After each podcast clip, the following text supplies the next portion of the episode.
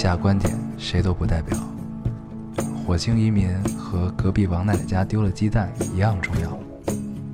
这里是 loading 电台，我们只求在大家 loading 的时候带来点无聊。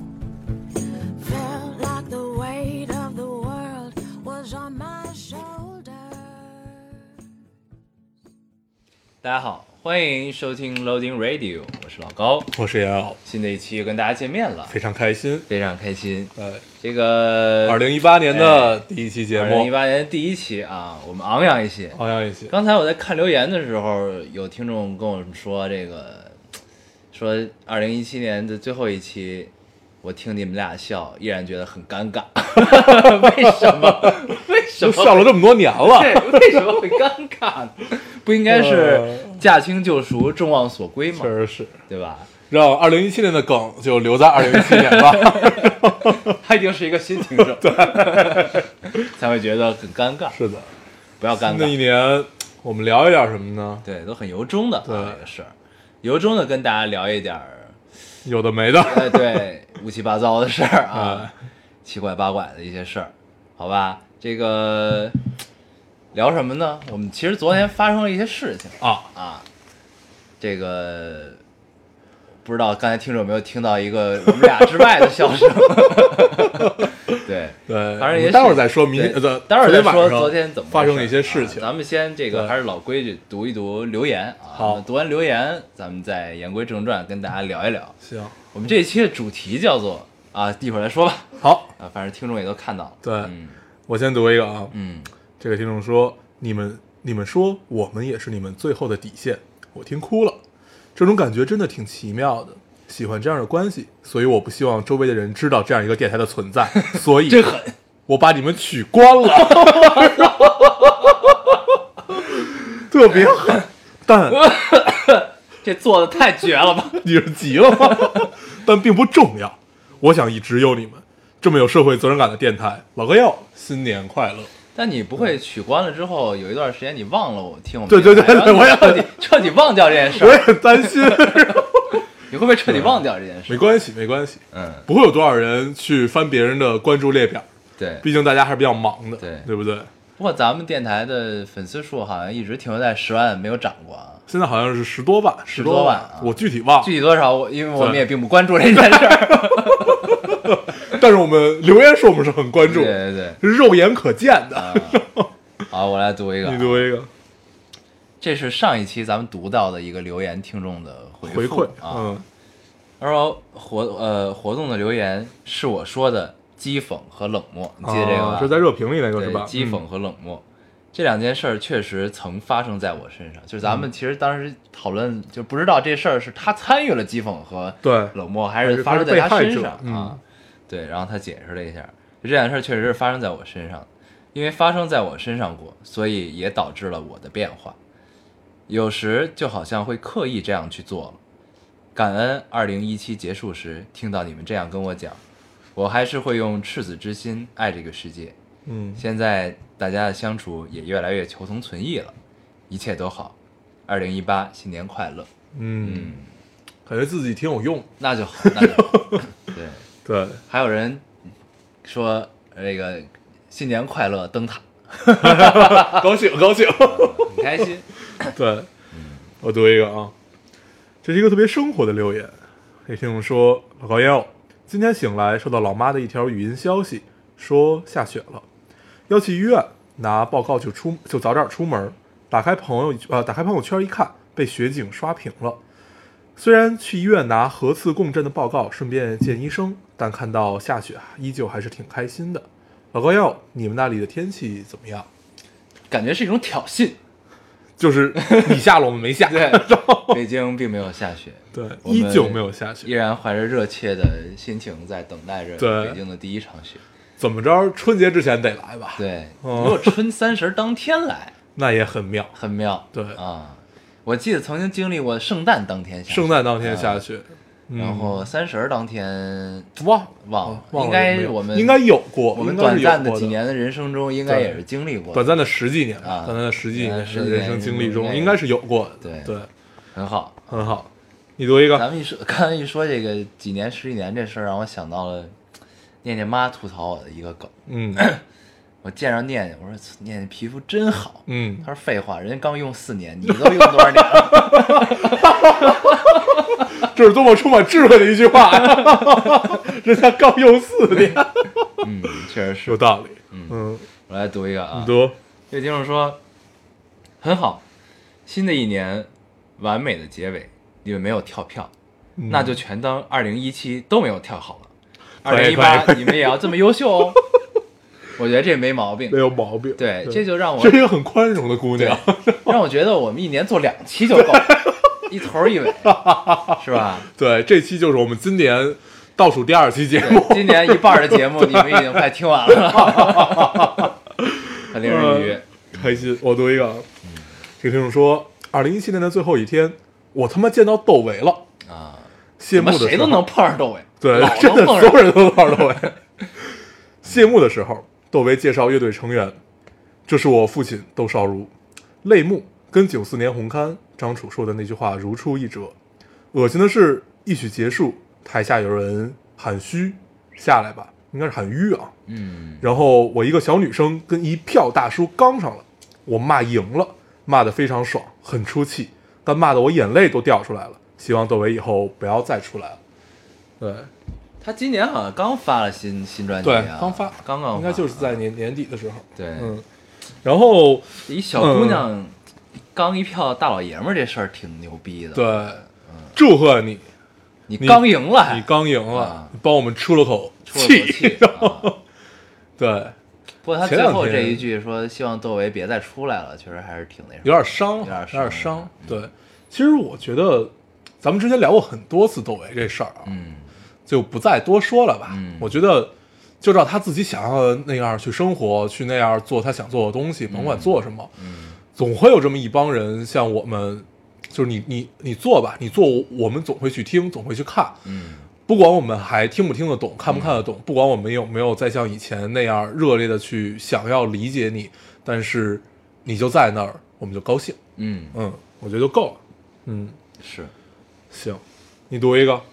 我来读一个啊。好这位听众说，最近有太多身边的人经历分离，莫非是时间给予这个年纪的定义？嗯呃，学会爱人，学会被爱，再学会转身离开。二零一八，愿有人陪你平平淡淡；如果没有，愿你成为自己的太阳。还有开心，啊，还还有很开心，你们在年末最后一天更新，听着你们的声音，好像不好的日子从来不曾经历。嗯，特别喜欢最后一句，那些不好的日子从来不曾经历。嗯，嗯，这是每个人的愿望，，对。一个特别切合实际的愿望。对，但是好像那每年你总有一个时刻，嗯，你就会觉得，哎，过去这些不好日子好像真的也不曾经历，嗯，或者也确实是就一切都值了的很。快就被淡忘掉了。对啊，真好。真好。嗯，我读读一个啊啊，啊，这个听众说，前几天的公司前前几天公司的一个姑娘问我开车的时候都听什么电台，我说有个 Loading Radio 挺不错的，可以去听一听。很很正经、很严肃的说，嗯，有个 Loading Radio 不错。对，姑娘问是什么内容的，我说聊聊电影，聊聊时事，闲聊的。姑娘说回头听听看吧。今天上班开车的时候，你们聊了电影，我心想还好。然后老高就还好，然后老高就讲了那个吃饭的笑话，呃，因为我开始哈哈哈哈哈，嗯，怕是不是要把姑娘吓跑了？我现在想起那个吃饭这个事儿，就特别想乐。对，今天胃口不好。吃多少？对这个，我看电台还有人在求说这片段到底是哪儿的。对然后后来我发现有咱们听众叫考究地类的听众啊，对，找到说这个电影叫《小飞侠》，小飞侠，对不知道是不是真的是那个？对我，因为有有人艾特咱俩嘛，我就看到了，我还特意再去看里面那个片段，那个片段没有你讲的好玩。那看来我还是有语言魅力的，我是一个有语言魅力的。呃，吃了不少。好，我来读一个，读一个。这是一个 算是对咱们提出了一个疑问的听众啊，嗯。看了《芳华》，嗯。啊，我看到了，，对，说我不知道你俩为啥看完《芳华》之后会觉得舒服，嗯。为什么会在读到很丧的留言之后叫人去看看《芳华》？我觉得这是一部好电影，可是我是第一批九零后，我脱发了，开始抄经了，我已经老了，所以我不想再看这样的电影了。一年的丧都透支了，附上同样是你们听众的朋友，我们的聊天记录证明我不是一个人。嗯底下有他们聊天记录，我就不读了啊。嗯嗯提出了一个问题，嗯啊，又什么甩锅是吧？嗯，对，我觉得是这样啊。我们说它舒服，是因为我们在这是我们去年的最后一部电影，去年这是我们二零一七年看的最后一部电影，对吧？嗯然后我觉得用它来收尾是让我们特别舒服的一件事儿，这是第一点。第二点，我们看完这个电影觉得舒服，因为我觉得首先它完成度很高，然后你看完之后，你想要看到那些东西也都表现出来了，让你想象哦，原来我们父辈嘴里嘴里那些事儿，突然之间就把它变成了很有画面感的东西，哎，对，然后而且你还有代入感，对，然后从这一点上来看，也是很舒服的。我觉得这个这个这个听众说不舒服，可能就在于他觉得《芳华》是一部很沉重的电影。嗯，对，但是其实，呃，嗯，我想说的是我，我我我看完之后，我也没觉得沉重，我也没觉得沉重。啊对，就是是是怎么样呢？就是他这这个听众形容就是觉得特别闷，嗯就他们那个聊天对话心里塞塞的对，觉得很心塞啊。看完之后，那我真的是一点心塞感觉没有。对因为首先我觉得在影片中的每一个人物，他们起码是为自己的青春而活过的人，就是是曾经热烈过的人，是曾经灿烂过的。嗯，对，就是就是不管你曾经年轻的时候相信什么，对但是你都为此而奋斗。哪怕你年轻的时候就是学雷锋，你也为此而奋斗。对，就真的是在燃烧生命的对那种状态啊，我觉得特别好。对所以不觉得丧。嗯。就是我是觉得我为什么一直在类比说这个，他只是把年代搬回了芳华的那个年代，嗯，然后但其实拍的都是每一个人青春的故事，只是形式不一样。他们的文工团取消了，是他们的毕业，就就相当于咱们的大学毕业，就其实很像，就是整个套路和类型都是一样的。，对，就是所以只不过它的时代感会变得更强。对，嗯、所以就是这个东西，就是我是觉得，就是青春就应该是那个样子，就是对每个人都在尽力的燃烧自己，然后特别的灿烂，特别的热烈，嗯有游泳池，有阳有夏天午后的阳光，有一块儿吃着西瓜和冰棍儿，嗯就这种东西，对吧？就是就是我觉得就很好，但是每个人的青春都是短暂的，就是。这个不叫，我觉得不能叫沉重和痛苦。就是嗯这个听众自己说你是九第一批九零后，我也是第一批九零，我是九零后的老大哥，对 我是九零年一月的，对对，所以就是就是青春是短暂的，那青春之后紧接着你会转入到一个青春和中年的交界的地带，嗯对吧？就是到了这么一个，就是你短暂之后，你经历的肯定更多的就是生活的更原本的样子，嗯，对吧？然后呢，每一个阶段，每一个阶段不同的事儿。那在这个影片中也是这样，大家这个经历过呃芳华那段灿烂的时光之后，你到后来走向社会，加上历史的背景的原因、时代背景的原因，改革开放，然后那些不适所带来的东西，跟我们从学校走向社会带来的不适是有异曲同工之妙的啊。对，所以就是。这都是生活本身的样子，没有所谓丧与不丧，我觉得就是，所以看完之后会觉得很舒服。对，可能呃，就是那种感受到的这种，他说说丧，我他大概也就说有些沉重吧。嗯我觉得沉重这种感觉，我觉得还是一个生活真相的问题。对，就刚才你提到的，就是我们了解到生活的真相，也许就是痛苦，嗯但是这个说痛并快乐着，其实都都不足以概括生活。哪怕你就把生活完全理理解成这就是一场修行，它就是痛苦的。那你抄经也好，你脱发也罢，这些所有带给你的，它都是生活本身的东西。你总会有一天，不说到超脱这么脱俗的词，嗯。你总会有一天再回头看当时这个年纪，你会觉得自己，哪怕你热烈过，你热烈的很平凡，那也是你的青春。是，这就让我想起了之前还有电台一个听众的留言，嗯。说他的生活就是把自己排得特满，很充实，天天做家务这那的，然后没事儿的时候看看书，看看诗什么的。他说嗯。这、那点儿时间就是他的诗和远方。对，然后我给这个留言的评价是，我说其实每个人的生活都是生都是琐碎和诗和远方并行的，对不是说你的生活只能有琐碎，只能有柴米油盐，不能有诗和远方。对但这两个东西也不是不能相兼得的，对，它就是就是高晓松当时说那本书嘛，就是《月亮与六便士》，嗯记得吧？嗯就是你低头就是这个钱，你抬头月亮永远他妈在那儿，嗯，你只要抬头就是远方。对，对，所以就 就其实，而且我觉得就是，虽然就是没没什么前后文啊，但是我嗯觉得给咱们留言这听众就不要不要，你虽然是你也是第一批九零后啊，嗯。但是你不要被这个现在这个社会这个时代给九零后的舆论所影响，对，对吧？最近就经常有这种感受，就九零后，九零后妈逼怎么对了？我们招谁惹谁了？对吧？对就是我们是自然生长的，到到了这个年纪，就凭什么所有舆论的压力都压到了我们身上？怎么了这事儿，对吧？所以就是什么什么说九零后抄佛系，九零后啊抄近，九零后脱发，然后你就觉得你是这样的，不是这样，就是永远是你的心态去决定你是一个什么样的，对吧？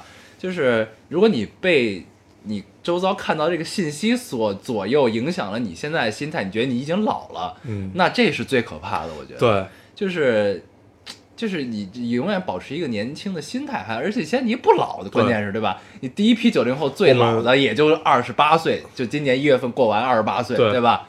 就是所以真的不是，其实就是这样，就是远没到这个份儿上。呃我们可以做到，我我们可能做不到超凡，嗯，但是我们至少要在心灵上脱俗吧。是就对就是真的不要被这个影响，对啊，对，忘掉什么佛系脱嗯发、超级。我下面要读一个特别昂扬的留言，嗯这是我最后一个。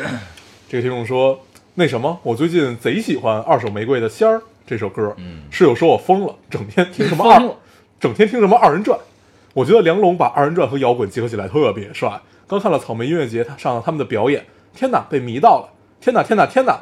软妹子的我心内心原来是这样躁动的吗？嗯，我曾经用这首歌当过片尾曲啊。嗯仙儿，我也特别喜欢二手玫瑰这个乐队，嗯，啊，二手玫瑰这个乐队，他二手玫瑰这个乐乐队，他们最早出来的时候就听，尤其刚开始那首歌嘛，就是大哥你玩摇滚玩它有啥用？他们特那时候贫，对，嗯就是梁龙这个范儿，就穿的那东北大花袄，嗯。在台上一开嗓，你就觉得一下就穿到那种冰天雪地的时代，呃就是冰天雪地的地方，走进了哈尔滨，对，就很爽，嗯，对，就是你想象当中的那种东北乐队就应该是这个样子，嗯。特别好，嗯。嗯，是。对，软妹子听这首歌确实有点意思，有点意思。二手玫瑰真的好，嗯而且这么多年了，你依旧往回去翻听他们的东西，就也依旧好，依旧好。嗯，你还有吗？我还有最后一个，好，这个呢是一个特别眼熟的 ID，嗯，是给咱们做攻略的啊。那个姑娘，哎。啊，这个姑娘老给我推荐片尾曲，啊，对，很久没有看到她留言，看到之后，嗯。二零一八第一期读一下吧，啊，她说啥呢？她说二零一七辞了职，嗯。考了驾照，嗯。走过了几个城市，嗯。见了许久未见的朋友，看了九十部电影，嗯，当然依旧没有男朋友这。怎么数的？对，你说真清楚啊。呃，略过那些深夜的难过和失眠，这样看看，这一年似乎也还不错。不管怎么样，也都过去了。新的一年，愿平安喜乐，祝未来可期嗯啊！不管怎么样都过去的时候，我想到了去年咱们的有一个留言，嗯，再他妈不济也过去了。这留言特别扎心啊，对特别爽，读完了。再他妈，不记也过去了，对。对吧？嗯，特别爽，心态特别好。嗯，特别好，所以呢，就希望这个二零一八年啊，咱们嗯。新的这个一年，我们的听众和我们都可以依然的未来可期啊，都未来可期。依，然我们今年的主旋律叫昂扬一点，昂扬一点。昂扬一点，二零一八年是前途未卜那年，我觉得咱们在聊在咱们这个题目的时候啊，啊。咱们可以呃聊一聊咱们最近看的一部电影，啊，之前也是特别火的一部电影啊，什叫么电影啊《妖妖猫传》嘛，妖猫。妖猫传，对，我们这两天看了一妖猫，呃，妖猫的传，对，妖猫传。呃，我们看完之后就觉得，因为身边好多人对这个电影评价特别高，嗯。就甚至说说看完这个电影想回去再看看无极，呃，无极，啊，觉得是错认了对对对对对导演啊，对，但是我觉得并没有，嗯对，呃，我认同冯小刚冯小刚导演说的那句话啊，就是说，呃，凯歌导演是应该在象牙塔顶端的一个导演，哪怕他不拍片子，国家要把他养起来，他是一个艺术家。嗯对我认同这句话，嗯我也觉得自己可能还没有太看懂，嗯但是我们就事就呃就事论事，就说《妖猫传》，我们其实，在听到了这么多的褒奖以后，我们是带着很大的期待去看的。是对，然后看完之后，嗯，有一丝失望吧，有一丝失有望一丝失望，失望。对，然后怎么说呢？就是这这个这个电影，呃，给我特别强烈的一个信号叫炫技，嗯。对，就是我全程都在，我知道他在炫技，然后我也欣赏他炫技，而且他炫的很棒，嗯。炫的很好，嗯。对，嗯，这么聊吧，就是他美学造诣确实在那儿了。嗯。就是作为画面来讲，或者作为电影本身这种视听语言来讲，那美学的语言是在那儿的。然后，我觉得他的剧本完完完成度不够高，嗯就是他的故事其实还是没有太讲好，嗯就不知道是因为篇幅的原因，但是篇幅也不短，嗯对，就觉得这部电影呃有一种未完成的感觉。嗯我看完是这个样子，嗯对。然后咱们当时聊就说，本来它的格局可以更大，你嗯记得吧？本来它的格局可以更大，然后就变成了一个唐朝民间传说，是吧？对，我就拍了一个发生在大唐盛世的都市传说，对对，这么一个感觉，都市传说。就是我的感觉是什么呢？就是首先凯歌导演绝对是一个极尽浪漫的人，对，非常好。极尽极致的浪漫主义者啊，对就是应该毕竟他应该是一个双鱼座，我记得好像是一个嗯双鱼座，而且他是特别热爱唐诗的一个，，对就是如果不是如此浪漫的人，绝不会拍这种电影儿。首先，对是这样的，就是包括他对大唐盛世的那种想象和还原、嗯。啊，这种美丽的美术场景的呈现，真的是带你体会到了大唐的美。对，但是呢，我不知道是因为我个人品味的变化的原因，还是怎么样，我始终觉得就是这个东西，呃，就跟我预期的不太一样，你知道吗？就是 一个凯歌导演这么大的一个导演在这边，然后，嗯。他拍了，就是我，我觉得对我来说，可能拍了一个过于浪漫的故事了。我我觉得这样就是呃，浪漫这件事儿，就是你极致的浪漫，其实 OK 的、嗯 o k 就是我我们真的看到了这种特别极致的浪漫，嗯不管他描写爱情，还是他他用的画面，然后一切一切，我们都感受到这种感觉。嗯然后我觉得他最大的问题就是最核心问题就是这故事如果没讲明白的话，格局就偏小。嗯。就是如果这个最后就最后的落点只是一个呃相对简单的复仇的故事，然后这种这个复仇故事其实并没有给带给我们特别强烈的感触，嗯。对，尤其里面那个白龙和和就是那个景博不是刘昊然，嗯。刘昊然和那个欧豪，嗯，他们那个和丹龙，对，白白龙和丹龙，对对对对对，白龙和丹龙这两个角色，这两个角色，我觉得力度可以更大，嗯就是应该主要的戏份其实应该是在他们身上的，嗯，然后但是你是在电影后面才慢慢明白哦，原来戏份到底是在哪儿。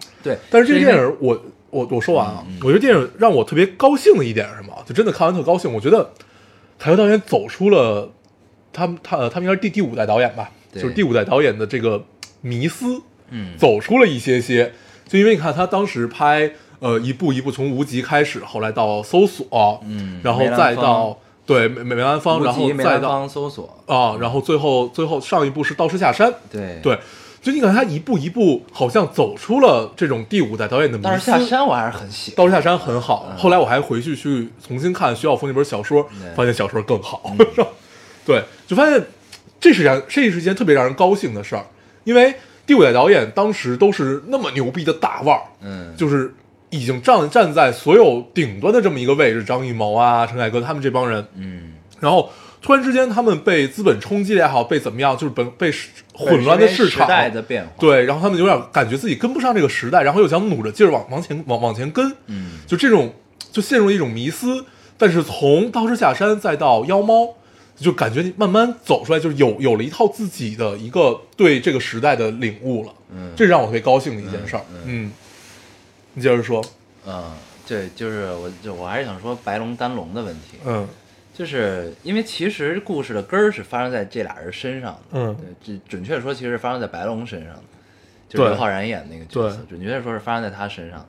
但是呢，其实你会发现整个影片给他们的篇幅比较少，嗯。就是我就觉得可能会导致一个问题，就是观众对于这个整个故事缘起的共情感少了一些，因为等于大家是从倒着往回看的这个片子，对。整个故事的发生，对，是从插叙，嗯。是从结束，是从末期开始往初期看的这么一个顺序，嗯。在讲这个故事，嗯。然后最后溯到源头，又回到了现在的这么一个对。状况。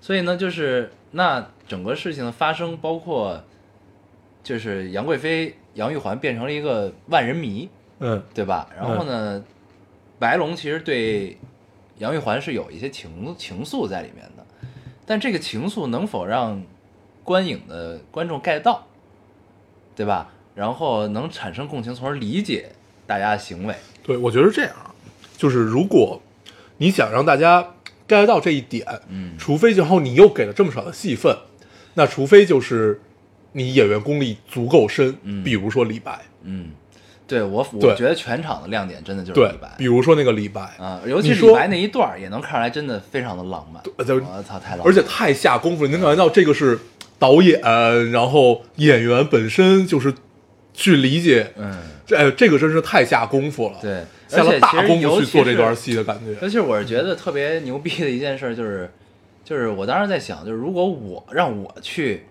做这么一件事儿，嗯我是不会选择让一个真正实在的演员，一个实在人去嗯演李白白居易和李白的，嗯你知道吧？嗯，就是，但是当看到就李白，李白那段戏特别少，对特别短，但是看到他那段戏的时候，我觉得，嗯，凯歌导演还是很厉害，对就是这段戏太妙，对，后来我查了一下，呃，演李白的那个老师姓辛，嗯 之前还演过很多叫辛芷仪吧，还是叫什么，啊反正就是辛芷什么。对，然后辛老师这这段戏真的是全场一下，就你会发现自己身体不由自主的往前倾，嗯，想去更靠近屏幕去欣赏这种感受。那段戏真的太棒，对，这就是一个特别成熟、特别扎实的演员，用很少的戏份可以表达出来整个人物的饱满性。嗯，但对对。这段也是有很多人褒贬不一的。啊，好多人觉得他长得不像李白，和觉得他没有表达出来李白那个范儿，但是我们很喜欢，我们很喜欢，就真的是太棒了那一段。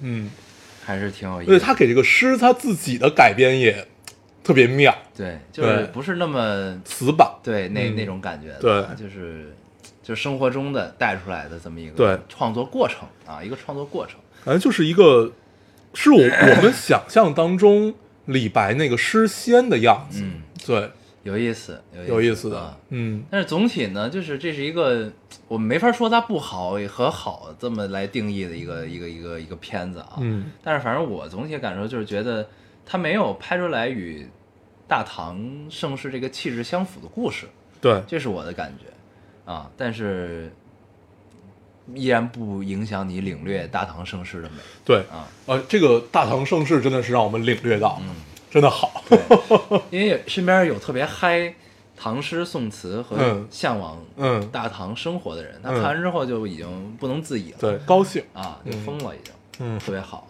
对，所以就是还是不同的个人的审美，看这个不看这一个片子还是有不一样的感受啊。对我们只是说出我们的感受。对，嗯，行，妖猫还是值得去看一对。妖猫还是还是可以的，值得看。嗯。行，嗯。行吧，那妖猫我们就聊到这儿，嗯。我们就聊到这儿。嗯，我们下面要聊一聊这期最重要的一个主题，对，这期主题叫做“任女人把妆哭花了嗯，没敢写后半句”，啊。对，不能不管啊，对对 对，毕竟还没有活成李宗盛，对不对？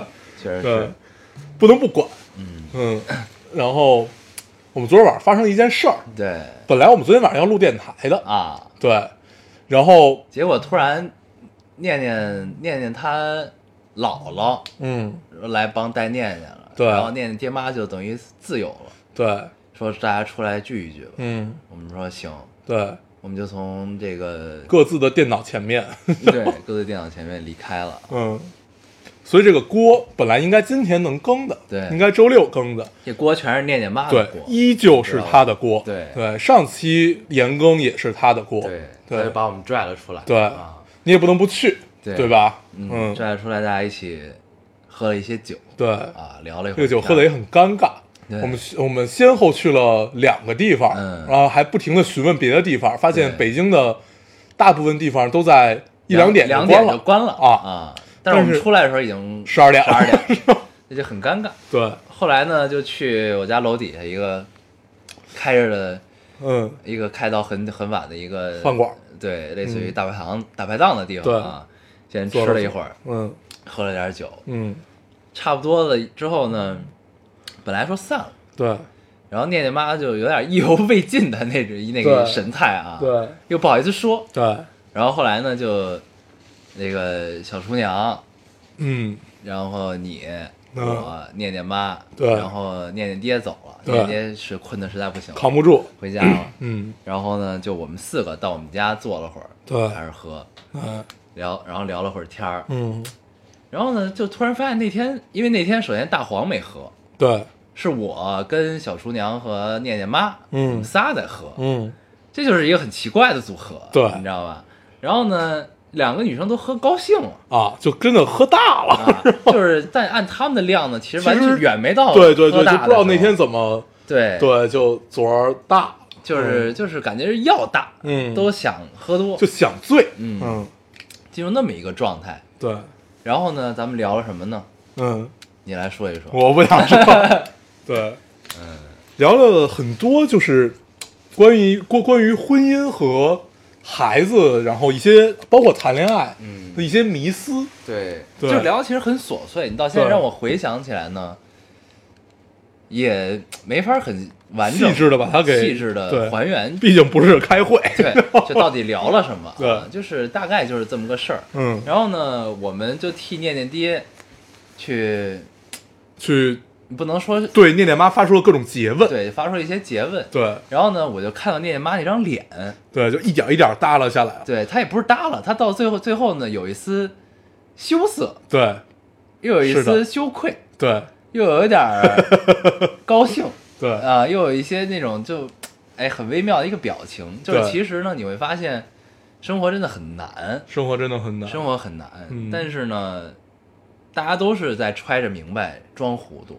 对怎么样？就是他们俩之间的问题，我们不不能在电台里说、对，我们不，便多说吧，对，就不多说。但是呢，就是因为生活确实有很多的坎坷，对，而且更多的不确定性对，很多的不确定。嗯然后呢，但是你虽然两个人两口生活在一起，嗯，但是每一个人都会有每一个人不同的压力。对对，就是呢，有些时候大家都明白我们彼此为这个家庭在付付出什么啊，牺牲了什么。对，但是有些事儿到了那个坎节儿，就必须得发泄必须得发泄，嗯。哪怕是吵架，嗯。哪怕是什么，就一定要发泄，嗯，才能平衡这件事儿。对，对，因为你发泄出来这事儿，就有了个出口，嗯。有了出口，我们才能去解决这件事儿。对，我觉得不管你谈恋得爱，说出来。对，包括到婚姻里面，就吵架是一件挺好的事儿，嗯。就是你至少要做到有的可吵，我愿意去跟你吵，嗯就挺好。嗯，对，所以就昨天呢，先前半场先聊了点这些事儿对，啊，然后怎么怎么形容这些事儿呢？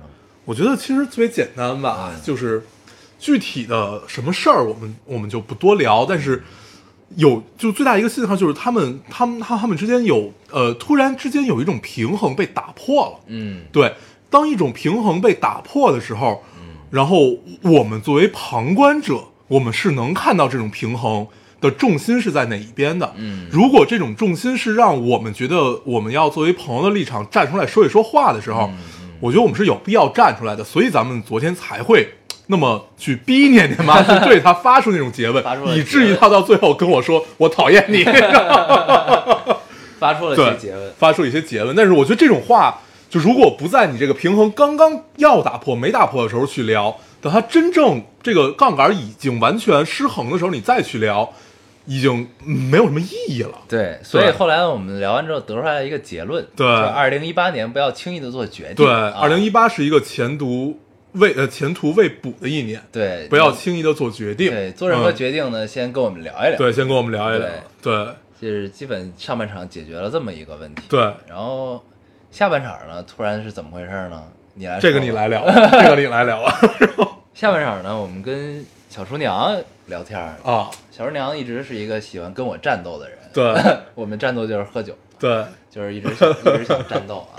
嗯，然后呢，她那天也喝喝大啊，喝的挺高兴的。对，昨儿他们俩就就是俩姑娘，真的就是喝大。对。然后呢，她因为比我们都小很多嘛，对对吧？然后我们是聊了一个什么事儿？嗯，聊了一个以前的姑娘对啊，聊了一个以前的姑娘，嗯说她还不错，怎么怎么样嗯，挺好，聊了一些细节。然后，然后小春阳的意思就是，那我们之前对你们不好吗？对。怎样怎样？他说的我们就是我呃他呃小春阳和念念妈妈对啊。然后呢，我们之前都喂狗了吗？嗯啊，这么一句话。对说完之后呢，我没什么反应。嗯然后大黄呢，就觉得这这话不能这么说嗯，啊，觉得我是有点不高兴。对对大黄就有点不高兴，嗯，抽了小厨娘一顿。呃你也揍了一个，发泄了一下。然后把他揍哭了。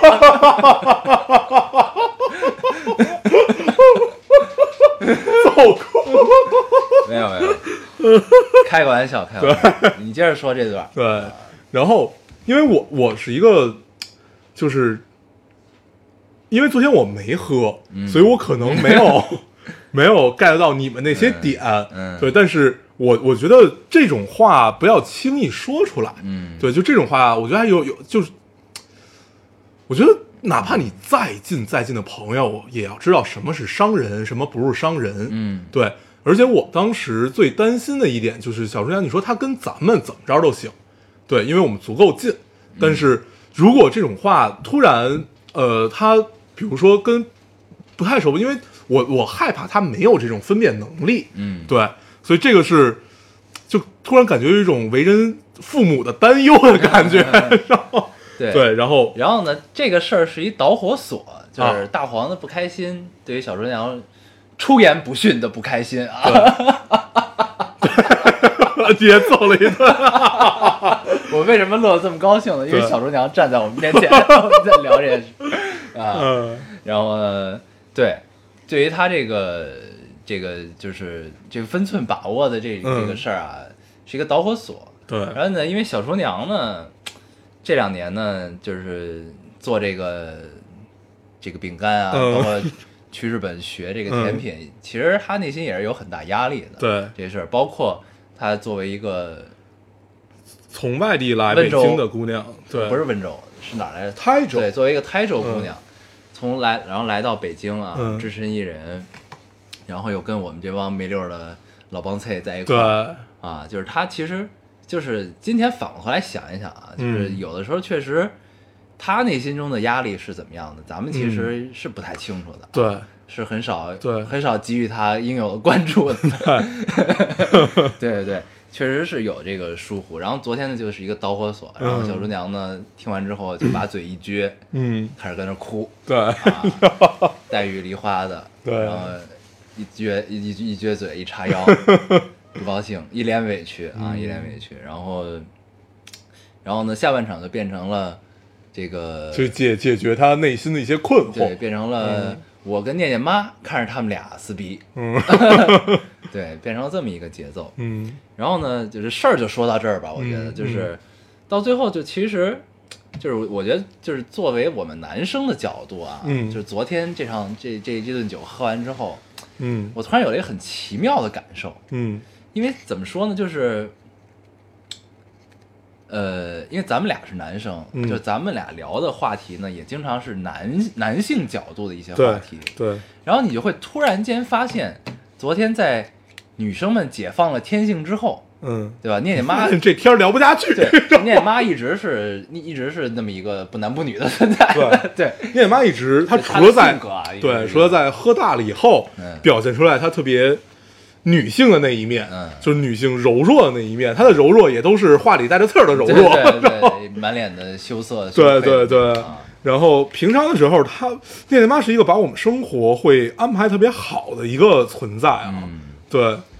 然后你就突然发现这种天儿很难聊下去，对，对。然后我就想到后来小春阳说，那我在北京家，后来我就回想这件事儿，嗯。确实也是，他就后来说，我为什么要来北京？对啊？对。我要不是为你，我们要在北京，对，对，一直在对对对对重重复着，对重复这几句话，对，对。就后来就是，就是，就是就昨天聊到那个阶段啊，就嗯。有一些就觉得，就是，就是有的时候你会觉得小厨娘给你的关注过于多，嗯。对吧？你能别老关注我。吗？对。关注过于多，嗯。然后呢，那天就会觉得有的时候确实给他们的关注有点少，嗯，对有没有这种感觉？对。啊，所以呢，怎么聊？但是我也没觉得，其实咱们对他们的关注少，我是真没觉得对他们关注少啊、啊不是，就是就是，我觉得我觉得是是换位思考的少，对对，就是站就是换位思考。你作为男性角度对对他们的关注关照是有的，嗯但是换位思考这个事儿少，对因为挺难的这个事儿，对，毕竟性别不同，对，然后作为我们你，因为你谈一场恋爱，然后你不管怎么样，哪怕你最后没有修成正果吧，修成正果就是你走到结婚这一步，我们之间在经历的一切，其实呃，刚开始那几个月一定是花前月下，然后你后来慢慢慢慢变成了一种相互照应的关系，然后这种相互照应的关系，呃，突然有一方你会觉得他是不是给我的关注太少了，嗯。那就有一个失衡点，就其实跟当时咱们聊那爹妈那个问题是一样，就这个平衡突然有一天打破了，嗯。只不过有一个 最大的区别就是一个打破的很慢，一个打破的很快，嗯。这种快慢带来的是因为根深蒂固的一个变化。然后我们谈恋爱是什么样子的？就是有，尤其我跟老高，我们两个就是我们喜欢呼朋唤友一起谈恋爱。后来想，这确实是我们俩的问题啊，啊。就是因为从年少时代过来，都是就大家就是都就是十几个人，甚至有时候小二十个人，大家混在一起，嗯，然后年轻时候是这样，现在没那么多人，对，现在也就凑这么俩半人儿，然后就喜欢呼朋唤友一起谈恋爱，就是喜欢大家凑在一起一起玩儿，然后突然，就是有的时候就因嗯为经常跟就是姑娘单独相处的时候，会有些不知该如何自处对啊，是会有一点这种问题有些压力，对有些压力，啊，对可能也是因为自己比较没溜儿，对，不愿意去掌控这件事儿啊。你也不愿意去解决这件事，因为这个，所以我就反正你这么多年已经过来了，嗯看来这件事儿也不太用解决。特别想把自己埋没在人群中，不要受到太多的关注。这个梗是怎么来啊？就是你不要太关注我。对，是昨天他们在楼楼下喝完了以后上楼，回到回到回到回到家里，回到家里以后我就全在沙发上，然后他们三个坐坐在一边儿，然后我全场因为我没喝酒，我就我当时正在看什么东西，然后我正在看的时候，突然。小张就跟我说什么那个你你为什么躺下了对你怎么躺下了？然后我就说了一句，我说你不要太关注我，你们聊你们聊。然后我就乐了五分钟。对，就你要不乐，这件事儿也就过去了。你非要把这件事儿推到了风口浪尖上。获得了太多关注啊。对，对，所以就是怎么聊到年轻的时候喜欢呼朋唤友了？对，怎么么聊到这儿了就说咱们谈恋爱的套路，啊？对对对就是现在套路也没，就是就也没有什么太大变化可聊，的对，只不过人变得越来越少而已。对，就是然后，然后昨天呢，就是其实，在那种情况下，我就想起了一首歌，嗯是梁静茹的《问》。啊，对如果女人 对对对，就是那种歌。总是一往情深，就就就特别嗯贴切的这种感觉。然后后来我们就听了一遍，自己就有了一丝羞愧，对，你有这种感觉吗？有。然后就后来想起了《山丘》嘛，李宗盛的《山丘》里那句话。嗯对最后我们定为了题目嘛，对就是任女人把妆哭花了也不管。啊，但是我没有后半句。对我们确实做不到不管啊，我们还是该该哄哄，对该弯腰弯腰，对对不对？对，对，就是，所以昨天呢，我觉得是怎么说呢？虽然就是你很多事儿不能以年纪来去评判一个人的压力的大小，嗯，因为毕竟语境还是不太一样。对。就是小厨娘的成长也比较特殊，对。对吧？她也没有，嗯，过一个大家传统理解中该有的一个童年的二十多岁啊，就是整个成长轨迹，对，不太一样。对是区别于我们的，嗯。至少是这个样子嗯，对。因为我跟大黄加上念念爹，我们仨一直都是一个就是就是正常的，就是家庭很和睦。就，北京小孩儿怎么成长，我们就是怎么成长的这么一个一个一个一个状态。对。所以有的时候确实是，就是昨天感觉是被上了一课。对是就是哦，原来很多人成长环境有些苦涩，有些有些苦涩。对，这是我们其实我以前知道，嗯，但是昨天听他们但是你没有换位去想对，但是听他们昨天那么表达出来，嗯。我才明白，就是这种苦涩，呃，是会烙在骨子里的。是。对，所以他永远缺乏安全感，他需要我们去关注。嗯，对，是。嗯。所以就是就是昨天好多话我都是第一次听，啊，所以呢，我也还是有一些对以往不一样的认识，对，对，所以我觉得挺好的。挺好。我们因为一顿酒，因为一个女人多男人少的局，对彼此又有了更深的了解，对啊，很开心。对，对，所以就是把昨天晚上这一段经历跟大家分享一下啊，嗯作为开年的第一期，开年第一期，开年第一期就是轻易不要参参参与女人多男人少的局。咱们的这个二零孤立一八的主题不应该是昂扬一点儿吗？对吧？对，嗯，任女人把妆哭花了。嗯，还是得管。对，所以这个变成了前途未卜的二零一八，对啊，也还好，就是也还好其实时刻都是要保持一个平衡，对保持住一，任何事儿都是这样，就是一定要保持住一种平衡，对，才能继续下去。对真的是，就呃，其实后来想想，平衡这件事儿也挺可怕的啊。虽然我们一直在说保持平衡，嗯，就是所谓平衡，也就是说，我们都谨小慎微，嗯就是你不敢轻易的去做一些自己真性真正想要的决定，是，对。但是你说这个是你真正想要的吗？它也只是在这一刻你想要，嗯对。大家都是成年人，嗯你成年人，你不管你是深思熟虑也好，还是你久经沙场，嗯对不对？嗯但是这些所谓的平衡，直到有一天你会发现，对你造成的压力大，呃，大于你你得你得到的爱，嗯。然后突然有一天你就有点绷不住了，嗯，对，就像昨天晚上两个姑娘的那种状态，对。是一样，对，然后他俩还不太一样，其实不太一样，呃对啊，有点区别，就是状态，对状态，嗯，反正归根到底吧，嗯归根到底，我们尝试用几句话总结一下、昨天晚上这种局，嗯，嗯，你先来 昨天晚上这种局啊，我是觉得呢，就是大家获得的关注嗯，要达到一种平衡让大家一种平衡。才可以，真的是不能失衡，有这种关注也不能失衡。对，那我想说是刚才聊平衡这件事儿，我就想说，这也是青春可贵的地方，因为青春你不用考虑平衡，对，青春永绝没有考虑平衡的对。真的是，这也是青春美丽的地方。对，因为你青春的时候需要考需要考虑平衡的是你爹妈，对，是你老师，对，要考虑你的平衡。对，孩子呢，大部分都任性，对，对吧？任性在于就是要尽兴，对，所以就是这也是青春美丽的地方。我们可以不计后果，不考虑那么多事情，就去做一个没有意义的决定，对，做一件没有意义的事情嗯，啊！这也是青春美，就像《芳华》里的灿烂，其实是相似的。，这个落点很好嗯，我就不必再多说什么。嗯，你真妙，你确实也是学会了一些甩锅的技能。这个落点很好，你也变脏了。嗯 对，就所以就是平衡，平衡是一个双刃剑，对，但是也是我们走向社会之后不得不学会的一课，对，对吧？但是呢，在我们走向社会之后，在无周遭无数的圆、无数的平衡中，偶尔失衡一下，嗯，也是非常妙的一件事情。就像昨天晚上，我觉得两个女生应该也是喝的很尽兴的吧？对，对毕竟到了早上七点。本来我们打算，哎呀，说既然今天录不了电台了，我们早一点散，嗯。玩一玩游戏。对，对，也没有成功。没有成功。毕竟早上七点才散，确实是，哎，真好。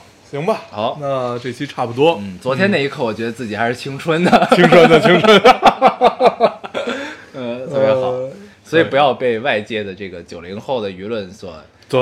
影响啊，对。所压倒，嗯，不必超凡。依然凡可以，熬到七点。不必超凡，对是要脱俗嘛，嗯对不对？